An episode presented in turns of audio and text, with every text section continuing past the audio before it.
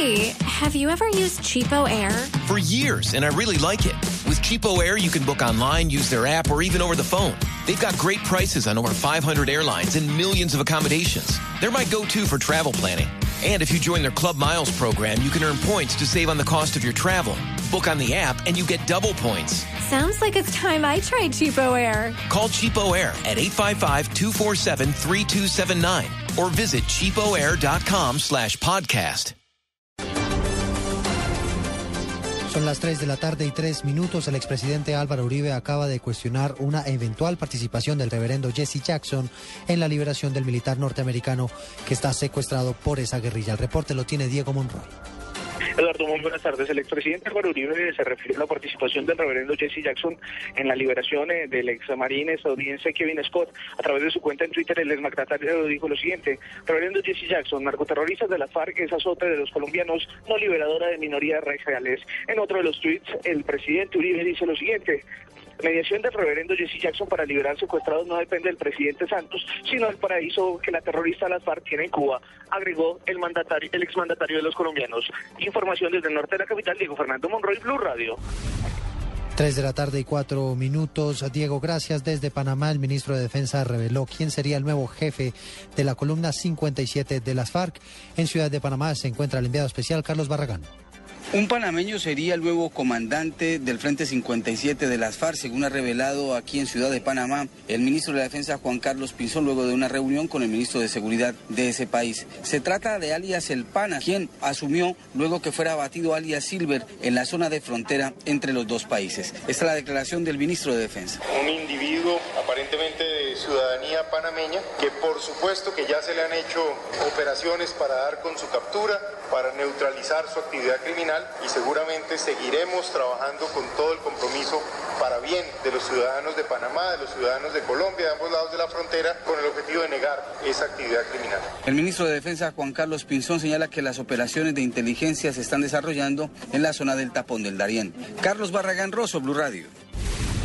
3 de la tarde y 5 minutos. Carlos, gracias. El ELN le pide al gobierno y a esa guerrilla en la, en la, iglesia, corrijo, le está pidiendo al gobierno y al ELN que acelere un acuerdo que permite iniciar un proceso de paz. El reporte lo tiene Jenny Navarro.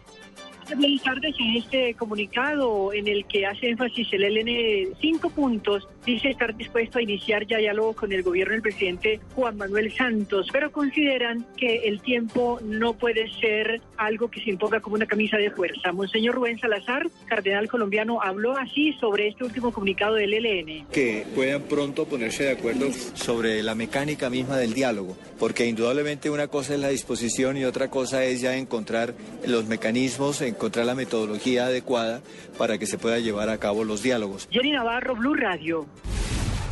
Jenny, gracias y atención, hay noticia de última hora relacionada con el gabinete de Bogotá. ¿Qué fue lo que pasó, Daniela Morales? Urbano, su directora María Fernanda Rojas acaba de anunciar su renuncia. Asegura que ya después de 21 meses entregará su gestión y ha hecho un balance y ha dicho que hay mejoras de indicadores, hay mantenimientos, se han hecho los correspondientes mantenimientos en los puentes peatonales, avanza la, el metro como transformador de la sociedad, también se ha manejado la materia ambiental y se ha hecho el seguimiento a las obras. Ha dicho que el alcalde de la ciudad, Gustavo Petro, será quien anuncie, anuncie en las próximas horas quién será su reemplazo. Repetimos, renuncia María Fernanda Rojas, directora del Instituto de Desarrollo Urbano. Daniela Morales, Blue Radio. Daniela, gracias. A propósito de temas de Bogotá, la concejal Angélica Lozano te mandó al procurador, a un procurador delegado por ponerle trabas a las uniones del parejas, de las parejas del mismo sexo.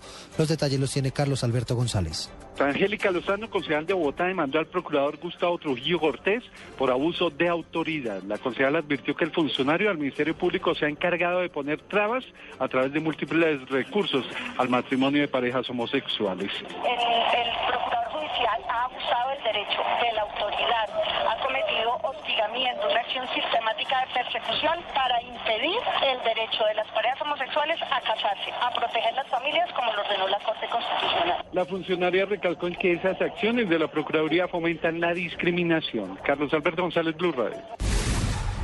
Tres de la tarde y ocho minutos y atención porque también hay noticia internacional de última hora. Fueron expulsados tres funcionarios norteamericanos de la Embajada de los Estados Unidos en Venezuela. Miguel Garzón.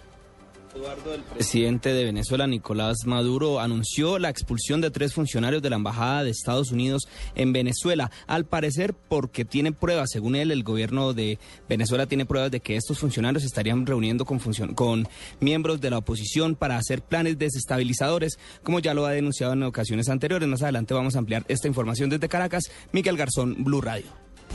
Y seguimos con noticias internacionales porque a partir de las 12 de la noche de hoy el gobierno federal de Estados Unidos se va a quedar sin recursos para financiar su funcionamiento. Desde Washington informa Daniel Pacheco.